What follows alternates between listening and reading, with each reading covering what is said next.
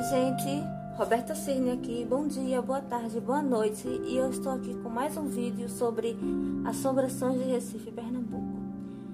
E o vídeo de hoje é um pouco polêmico, digamos assim. Por que, eu tô desse jeito, inclinada assim? Eu vou mostrar pra vocês. Vou tirar o celular. Olha isso, galera. Isso é só uma parte, tá? Isso é uma parte, mas é um material muito precioso que eu tenho. Eu tenho mais alguns aqui. Deixa eu mostrar a vocês. Minha estante ela é bem lotada de material aqui também. E esse material que eu estou mostrando é pra gente chegar num assunto meio polêmico. Deixa eu prender o celular de novo aqui no suporte. Qual o assunto polêmico? O assunto polêmico de hoje é: só existe uma fonte de literatura fantástica em Pernambuco? Será que isso que eu acabei de mostrar a vocês, essa pilha de livros, ela é só uma coisa que a gente compra por metro para colocar numa estante assombrada? Então aqui a gente vai falar sobre isso. Bom, será que tudo é assombrações do Recife Velho? Isso é uma conversa um pouco polêmica, vocês parar para pensar quantidade de livros. Só aqui eu tenho dois, né? De Gilberto Freire.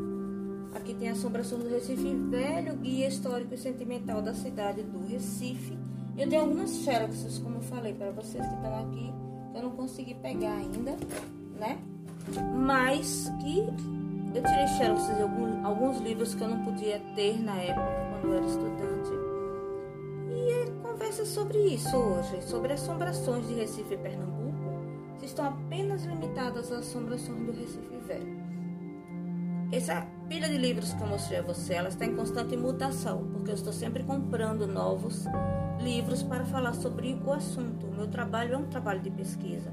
Então eu não fico somente focando em um único livro, que é esse. Quando eu falo alguma coisa para vocês que tem um que a mais, que tem um, um diferencial, é porque existem tantos outros livros e seriamente eu estou pensando em fazer uma série de vídeos falando sobre cada um deles, contando um pouco da história deles, porque eu realmente os li. Não é apenas mostrar o interior do livro, mostrar uma ilustração. Nossa, ah, que ilustração legal! Vou tirar uma foto e vou fazer uma postagem no Instagram e aí eu vou fingir que eu li esse livro. Não, eu realmente li todos esses livros. Eu fiz questão de ler, porque inclusive eles são parte da, da minha paixão pela cidade, né? Esse aqui, por exemplo, ele é um livro que fotos incríveis. Estão vendo imagens. E esse foi um dos meus primeiros livros, esse de, de Evaldo Arlego. Foi um dos meus primeiros. Mas fora eles, eu tenho outros. Tenho algumas raridades. Tenho livros que eu sou apegada demais. Tenho, é, como eu posso dizer? Eu tenho excertos de jornal eu tenho tá empoeirado isso aqui. Eu tenho coleções, né, falando sobre sobre Recife, sobre Pernambuco, um século que valeu por 20. Eu peguei cada um desses desses jornais e eu comprei e eu juntei, eu fiz essa pesquisa em cima disso. Então tudo que eu trago nos meus livros, que eu trago no meu trabalho, foi feito em cima de pesquisa e pesquisa e pesquisa e pesquisa em revistas que eu fui acumulando à medida que o tempo passava, né? Coisas que a gente tem, coisas que a gente gosta de pesquisar sobre o Brasil, sobre o carnaval, e mais carnaval, e Capiba, e Olinda, e por aí vai. Esse daqui foi um outro, outro jornal que eu também juntei, que também eram capítulos, eram episódios, e que eu usei no meu trabalho, usei no meu livro de assombrações do Recife, no meu livro Sombras do Recife. Eu tenho completa esta coleção também. E é isso, quando eu falo que um pesquisador, ele tem que ser uma coisa acurada, não pode ser uma mera estante assombrada, é disso que eu estou falando. É de como a gente pode chegar. Olha isso aqui, desculpem. Esse livro daqui eu cacei ele, terminei comprando, consegui comprá-lo. E é maravilhoso, porque tem várias gravuras de Vilares, se eu não me engano, e mostra muito do Recife. Pesquisador ele não pode se limitar a um livro só. Então, a pesquisa ela não é apenas a assombração do Recife Velho. Isso é cair no engano de que você está lidando com alguém que sabe alguma coisa, mas essa pessoa não sabe nada. Se você for aprofundar a conversa, se você fazer um bate e volta com a pessoa, ela não vai saber explicar, porque ela só sabe sobre esse livro. E esse livro é muito bom. Não estou tirando mérito do livro, não. Ele é a base. Quando um pesquisador começa, ele tem que começar por Assombrações do Recife Velho. Desculpa, gente, engasguei. Mas isso é o começo, isso não é o fim. As minhas histórias, elas vão além disso, porque eu pesquiso muito usos e costumes. Vendo para Piriricar, a gente tem pessoas, escritores maravilhosos, como José Gonçalves de Melo, que eu fiz um trabalho sobre é, os heróis da restauração, baseado na obra dele. Tem esse livro Tempo dos Flamencos, que eu também acho maravilhoso, que ele fala exatamente sobre o cerco da, do, dos holandeses aos pernambucanos daquele período e como foi a situação. Que Pernambuco passou muita fome. Na época, com o cerco, estavam comendo rados, comendo até solas de sapato. E essas histórias a gente só tem acesso fazendo pesquisa. Não é você chegar e dizer, eu leio, tiro uma foto de dentro do livro bonita, boto o livro assim numa posição, boto um livro que parece que não foi manuseado, mas os meus são bem manuseados, porque eu realmente os pesquiso. E aí vai, né? Nós temos também Flávio Guerra, que ele é um cronista maravilhoso. São livros que vocês precisam conhecer, que não falam só sobre assombração, mas elas dão todo aquele ao redor, todo aquele entorno da assombração. E usos e costumes, por exemplo, tem uma aqui que eu não incluí, desculpem. Esse daqui é um dos meus prediletos, ele é muito antigo. É Marcha Bombas e Maracatus, do Mário Sete. E ele fala exatamente sobre usos e costumes, assim como o arruar. Eu tenho quase toda a obra de Mário Sete. Eu gosto de Mário Sete. Aqui nós temos um livro da Fátima Quintas, que ela associa as assombrações ao açúcar. E é muito legal porque ela faz a luz de uma cultura açucareira pernambucana. Ou seja, as assombrações elas são de sobrados, elas são de mucambos, elas são de, de obras ao redor dessas, dessas situações. As assombrações, elas circulam no ciclo do açúcar também, né? Aqui nós temos uma compilação, O Tempo do Recife, que tem vários trabalhos de vários autores, inclusive de Gilberto Freire, Mário Sete, mais uma vez. E eu estou pensando seriamente em falar a respeito dessas obras, porque tem muita coisa legal. Aqui tem um livro do meu amigo é, Gustavo Arruda, que ele fez uma pesquisa toda sobre o Fratelli Vita.